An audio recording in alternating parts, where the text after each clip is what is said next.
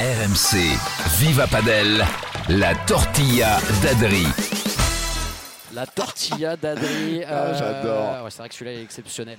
Ah, si, il Euh, et quand correspond on- bien. mais- C'est vrai qu'il te correspond très bien. Va, fa- va falloir bosser physiquement, moi, Adri, c'est pour ça. Je suis en train, je suis en train. Euh, tu voulais revenir sur euh, bah, la saison de Benjamin Tison, le numéro 1 français, euh, qui a fait une saison exceptionnelle, euh, Adrien. Alors une saison exceptionnelle. Alors ce qu'il faut, il faut se remettre un petit peu dans le contexte. Sur le circuit World Padel Tour, euh, avant l'année dernière, personne avait réussi à se qualifier sur un tournoi Open ou Master sur un tableau final. Donc cette année, Benjamin Tison, c'est sept tableaux finaux World Padel Tour. Euh, alors c'est sept tableaux finaux en battant 5 victoires contre le top 50 World Padel Tour. Il a quand même réussi à battre sur le circuit premier battle, euh, premier paddle, pardon, Miguel Lamperti, qui est quand même euh, Oui. voilà, il y, a- il y a Bella et derrière. il y 22e a- mondial. Non, Ouais, mais 22e méla- mondial et il y a Lamperti un petit peu quand on parle un peu des anciens du paddle, ils nous parlent tous de Lamperti en disant que c'est le, le must en dessous Bella et il a quand même battu récemment avec un partenaire euh, complètement inédit, Facundo Dominguez, c'est la Ouais. première fois qu'il joue avec lui, donc c'est pas une question de, de voilà de, de- oui il a un bon partenaire, pas bon, peu importe, c'est pas ça l'idée, c'est de se dire il fait une saison remarquable, il est 59 World Padel Tour aujourd'hui, donc il a atteint le top 60. Il a loupé quand même malgré tout deux World Padel Tour parce qu'il a dû jouer le championnat du monde et le championnat de France, qui peut énormément. C'est-à-dire que ces deux World Padel Tour là, ça peut être des points pour grappiller quelques places et aller chercher oui. la 55. Et il fait euh, huitième de finale euh, bah, en battant Lamperti justement récemment en- sur le circuit premier paddle. Euh, donc euh, voilà, il a fait bien évidemment cet exploit de marquer un set à Galan Lebron. Galen Lebron. Ouais, Ouais. euh, au Qatar. Donc voilà, voilà, les chiffres parlent de, de. Ah, il fait une saison, il fait une Voilà, saison mais il Non, fait une mais saison il faut se extraordinaire et rendre c'est historique compte. pour un joueur français.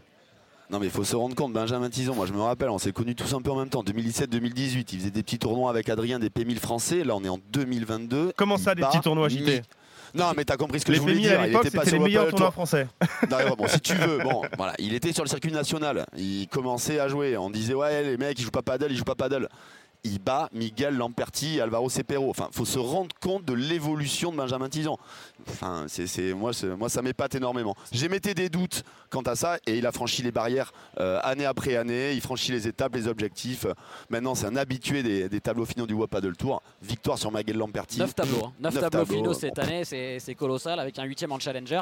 Euh, mais il y a un truc avec Benjamin Tison aussi, euh, les gars, c'est qu'il est en train de pas de renverser l'opinion, mais il y a, il y a quand même une défiance et on en parlait tout à l'heure avec LeBron euh, qui a chambré Adri et les Français euh, au dernier mondial à Dubaï. Il y a quand même une certaine défiance des, des Espagnols quand ils voient des étrangers arriver, de nouveaux pays arriver. Et Benjamin Tison, il fait partie comme d'autres joueurs euh, avec lui. Je pense à Joanne Bergeron euh, qui allait s'entraîner en Espagne. Voilà, mais des mecs qui sont en train de renverser un peu l'opinion Oui.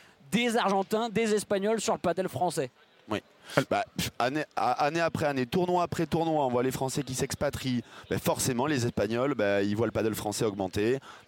Forcément, la, médaille de bronze au championnat du monde bah, fait que euh, forcément le paddle français se développe et se rapproche, je tiens encore à le souligner, du paddle espagnol, argentin. On en est encore très loin, mais euh, quand on voit un Français, Benjamin Tison, prend un set à Galnebron, bat de Miguel Lamperti, euh, c'est pour moi c'est c'est révolutionnaire et il faut, il faut tirer dans ce sens. Et puis Adri, toi, tu as une relation particulière en plus avec Benjamin Tison. Ça a été ton partenaire pendant, pendant longtemps. Euh, donc euh, j'imagine que ça, doit te faire particulièrement plaisir. Ah bah moi, je suis très fier de lui, sachant qu'avant d'avoir une relation particulière dans le monde du paddle, on était aussi amis avant, c'est-à-dire qu'on se connaît du tennis dans notre région, on était les, les- meilleurs joueurs un petit peu de notre région euh, dans les Yvelines, donc on se jouait souvent, il y a eu quelques confrontations, et au final, on a commencé le paddle ensemble. C'est lui qui m'a fait découvrir ma première partie avec Sébastien Ruiz, j'ai fait une petite dédicace d'ailleurs, et, et donc euh, on a bon, commencé à jouer ensemble euh, euh, en se disant, voilà, on a un projet tous les deux, on veut faire partie des meilleurs joueurs français. On a gagné, on a réussi à être numéro un français, on a gagné des gros tournois en France, on a réussi à battre à l'époque Bergeron, Blanquet, qui dominait vraiment largement le, le- le circuit. Et c'est vrai qu'à un moment, on s'est on s'est posé la question tous les deux. Alors, faut le savoir aussi, c'est une petite anecdote. Tu vas me dire encore que je fais des anecdotes, Nico, mais J'adore. J'adore, j'adore. Benjamin, Benjamin, à cette époque-là, était pas du tout euh, pour aller euh, en Espagne, euh, se professionnaliser et aller euh, et se mettre à 100%. Il trouvait que c'était trop tard, que malheureusement, il avait connu le sport trop tard. Et c'est vrai que c'est moi au début qui lui ai dit, écoute, ce serait pas mal quand même. On joue pas mal en France. Regarde, il y a Joe et Bastien, on les bat. euh, c'est très équilibré. Un coup ils nous battent, un coup on les bat. c'est- Et ils sont sur le World Padel Tour, ils s'entraînent, ils sont à Madrid à cette époque-là, ça vaut peut-être le coup. Je trouve que voilà, on a, on, a peut-être le potentiel d'y aller. Au final, on a réfléchi plusieurs mois, on a discuté, on a eu des discussions, au final, ça s'est inversé. C'est lui qui est parti, moi qui finalement n'a pas pu pour plein de raisons euh, différentes. Euh, et du coup, voilà, quand, quand il est parti, on s'est séparés. Je lui ai dit, écoute, moi, je veux surtout pas être un frein pour toi. Je vais rester en France. Je vais pas être professionnel à 100%. Je vais travailler à côté. Je pourrais pas m'entraîner autant que toi. Euh, vas-y, fonce. Vas-y à 100%. Je suis sûr que tu peux atteindre le top 50. Euh, donc voilà, je l'ai poussé. On a, on a continué, bien évidemment, à, à se, se joindre. On s'appelle toutes les semaines. On s'est même limite, on s'appelait même plus quand on s'est séparés que quand on jouait Ouais. ensemble. Euh, et donc voilà, le voir aujourd'hui proche du top 50, battre Miguel Lamperti, bien évidemment que c'est c'est une énorme fierté. Euh, et puis j'ai une autre fierté à vous annoncer. Alors je ne sais pas s'il faut que je l'annonce Oh là maintenant là, ou un Ah peu là plus là. tard. J'ai des frissons, ça y est, on y est là. Qu'est-ce qu'il a à nous dire? Vas-y, Adrien. Bah, justement, euh, on, on s'est séparés pendant plusieurs années parce que voilà, il y avait de- des, des projets un petit peu différents. Il a joué avec Johan Bergeron, qui aussi se lançait à 100% sur le circuit. Euh, voilà, aujourd'hui, Johan Bergeron prend sa retraite. Euh, J'ai eu la chance d'avoir un petit coup de fil de Benjamin en me disant, écoute, Adrien, euh, voilà, Joe arrête. Euh, il me faut un partenaire euh, en France et pour peut-être des tournois FIP. Alors ça, c'est pas encore décidé, mais en tout cas pour le circuit français, il m'a fait sa proposition et donc je l'ai accepté. On va jouer 2023 les tournois français ensemble. Donc je suis très fier de rejouer avec lui. Je le remercie parce que c'est un honneur. comeback de la- le comeback de la paire légendaire Tison Maigret. Ah, Tison Maigret, c'est un peu sur le circuit français, c'est un peu comme Gal Lebrun, ils ont un peu révolutionné la manière de jouer au paddle. Moi, je me rappelle très bien des petits commentaires, de- un peu des esthètes du paddle français en disant non, mais les mecs, ils jouent pas paddle, ils laissent pas passer la balle, ils prennent tout en direct. Et ben forcément, ils ont révolutionné un peu le jeu. Il y a eu des parties incroyables comme Johan et Bastien, et, euh, et je pense que Benjamin Adrien, il leur manque un peu ce titre de champion de France pour être un peu dans le secret. exactement. Et oui. Et, C'est le seul titre qui nous voilà, manque Ils ont, ensemble. été, ils ont, ils ont été vice-champions et, euh, et voilà, avec, euh, ils ont très très très bien joué au dernier championnat du monde tous les deux. Et de les revoir associés, bah, moi j'adore forcément. Ah, Je suis c'est- très content pour toi. C'est un de je suis ses très objectifs content aussi. pour hein. toi, mon Adri. Euh, J'espère que tu vas euh, manger de la salade verte et faire un peu de physique. Arrêtez Bah, là, j'ai plus le choix. Là, j'ai plus le choix. Coup. t'as plus le choix. et voilà, je pense que ça, ils vont, être- ils vont avoir à cœur de, de décrocher ce titre de champion de France en Après, si on- 2023. Si on doit refaire un jingle, la salade d'Adrien Maigret. Bah, si, on va le changer. Ah, si, Ouais, si, performe, ça, si, performe. ça pète pas pareil, les gars. Bah, j'aime bien, moi, j'aime bien, ça me parle. Ça pète quand même pas pareil. Euh, en tout cas, moi, ce que je retiens, les gars, c'est que c'est la première exclue de Viva Padel. Oui. Euh, info euh, d'Adrien Maigret, la paire Tison Maigret reformée pour, pour 2023. Euh, et bien sûr, on aura l'occasion d'échanger avec Benjamin Tison dans les futurs podcasts Viva Padel. JT, toi, tu voulais revenir sur un autre Français qui a cartonné cette année. Ouais. C'est Jérémy Scatena. Alors moi le scat, moi je l'adore. Je, je- il est un peu décrié souvent euh, par rapport à son comportement sur le terrain. C'est un peu le mal aimé du padel Ouais, français. alors, il faut- si souligner quand même- aimé, mais euh, Il faut souligner que c'est que sur, le, que sur le circuit français où c'est comme ça, parce que que ce soit en Espagne, que- en Espagne ou sur le circuit euh, World Paddle Tour ou à l'époque ou alors sur le circuit FIB Pro Paddle, il est adoré par les joueurs il adoré, et aussi des spectateurs dans les, dans les- dans les tournois étrangers. bien sûr. Et euh, voilà, moi je, voulais souligner, Jérémy Scatena, il a commencé en janvier 2022 la saison sur le circuit FIP, Fédération Internationale Paddle, avec Premier Paddle, il avait 0 points. On est en décembre 2022, il est 65e joueur mondial. Donc c'est un joueur qui est ben, pareil, qui tire toutes les dernières gouttes de paddle qu'il a en lui. Il est hyper professionnel, c'est un énorme gestionnaire pendant les parties.